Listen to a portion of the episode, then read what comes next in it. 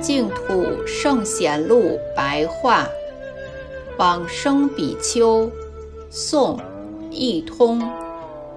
义通，字维远，俗姓尹，高丽国的人。头顶上有肉髻，眉毛长五六寸。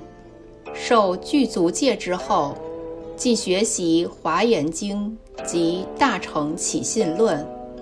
后晋初帝天福年间，公元九四二年至九四四年，来游学中国，到天台山云居寺，拜见德照国师，顿时有所弃悟。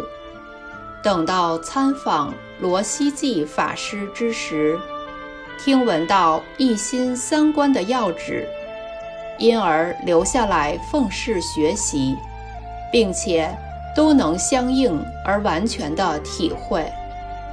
宋太祖开宝元年，公元九六八年，水陆运输使顾承辉施舍舍宅而改为寺院，请一通法师住持安居。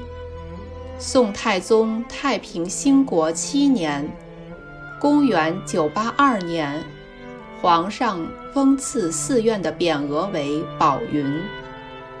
一通平日致力于开演宣扬天台的教官，几乎有二十年之久。他常常叫别人为同乡人。有人问他是何缘故，他说：“我以极乐净土为故乡。”你们诸位都应当要往生净土，因此就是我故乡中的人了。宋太宗端拱元年，公元九八八年十月二十一日，右胁卧而往生。